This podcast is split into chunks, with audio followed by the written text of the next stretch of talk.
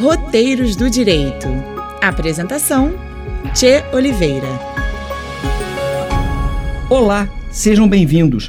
Este é o programa Roteiros do Direito, uma parceria da Rádio Roquete Pinto com a Emerge, Escola da Magistratura do Estado do Rio de Janeiro. Eu sou Tia Oliveira e vamos conversar com a juíza Flávia de Almeida Viveiros de Castro, da Sexta Vara Cível da Barra da Tijuca, do Tribunal de Justiça do Rio de Janeiro. Nosso tema hoje é como quantificar a indenização por danos morais. Juíza Flávia Viveiros de Castro, nós ouvimos a juíza Ana Paula Pontes no programa passado sobre o que é o dano moral, mas ficou a dúvida de como fixar um valor para esta indenização. Alguns ouvintes entraram em contato justamente para saber como o magistrado quantifica, calcula a indenização por danos morais. Primeiramente, eu gostaria de agradecer o convite da Emerge para estar novamente aqui no Roteiros do Direito, da Rádio Roquete Pinto, para esclarecer e ajudar as pessoas a exercer os direitos que possuem e muitas vezes desconhecem. A dúvida dos ouvintes do programa Roteiros do Direito é muito importante e essa questão não é fácil de responder porque há várias situações da vida em sociedade que podem sim gerar os danos morais, sendo essas muito distintas entre si e, portanto, suscitando valores diferentes de indenização. Então, não existe uma espécie de tabela com indenizações pré-fixadas para o dano moral? Não, não existe dano moral tabelado.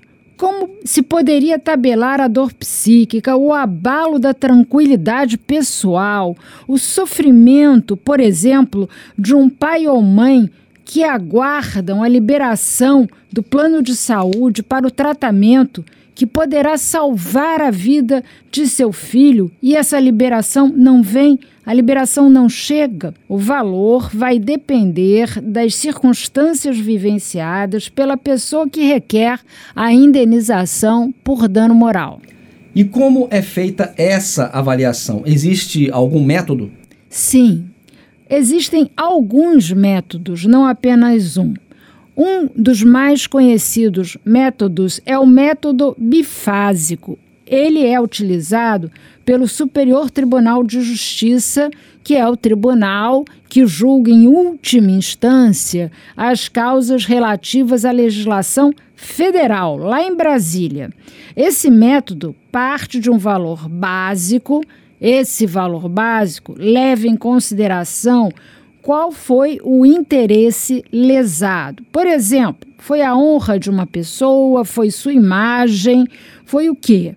E faz uso dos chamados precedentes, ou seja, dos julgados anteriores sobre casos semelhantes. Depois, uma segunda etapa, num segundo momento, são verificadas as circunstâncias específicas daquele caso que está em julgamento para a fixação definitiva do valor do dano moral. Essa valoração pode ocorrer também quando o dano moral é decorrente de uma relação de consumo? Sim, certamente pode. O magistrado pode usar o método bifásico tanto para as chamadas lesões aos direitos da personalidade, como a honra, a imagem, a privacidade, a intimidade e há muitas lesões dessa natureza, especialmente agora pela web, né, pela internet. Mas também pode utilizar para quantificar a lesão extrapatrimonial, ou seja, moral, em decorrência de um contrato que foi irregular ou incorretamente cumprido. Existem outras formas de fazer esta valoração do dano moral?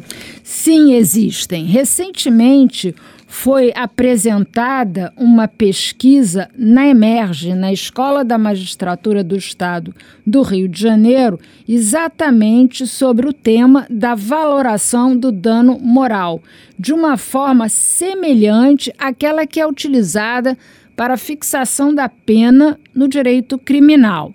Vou esclarecer.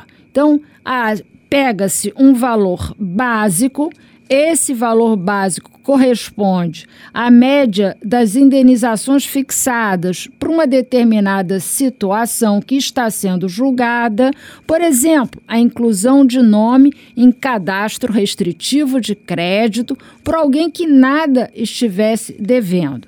Após seriam consideradas as chamadas agravantes de conduta do fornecedor, em se tratando de contrato de consumo como, outro exemplo, uma reclamação administrativa feita. Olha aí, meu nome está aí inscrito nesse cadastro, não sou cliente de vocês. E o fornecedor fica inerte, não faz nada. Essa é uma agravante.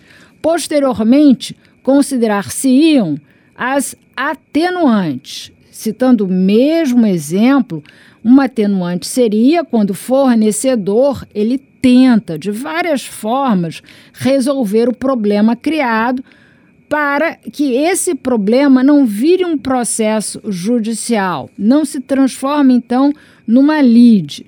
Então ele tenta, e isso vai ser levado em consideração como atenuante. Por último, se considera a reincidência, porque não se pode tratar o fornecedor que de forma costumeira, habitual, aborda o consumidor de maneira indigna, não cumpre sistematicamente os contratos, gera transtornos para a vida do cidadão, da mesma forma que aquele que comete um erro, sim, há uma falha, porém rapidamente corrige e atende o cliente com toda boa vontade. O programa de hoje falou sobre como quantificar a indenização por danos morais. Este é o programa Roteiros do Direito, uma parceria da Emerge, Escola da Magistratura do Estado do Rio de Janeiro, com a Rádio Roquete Pinto. Juíza Flávia de Almeida Viveiros de Castro, da Sexta Vara Civil da Barra da Tijuca, do Tribunal de Justiça do Rio de Janeiro. Obrigado pela presença e até a próxima. Até a próxima, obrigado. Se você tem dúvidas, questões, perguntas e problemas, mande uma mensagem de texto para a gente pelo nosso WhatsApp. O número é 96968 0094. Repetindo, 96968 0094. Não esqueça de colocar seu nome completo, bairro e cidade onde você mora, além de um telefone para contato. Mas atenção! Só valem mensagens de texto. Áudios não serão válidos. A resposta virá através de mais um podcast do Roteiros do Direito.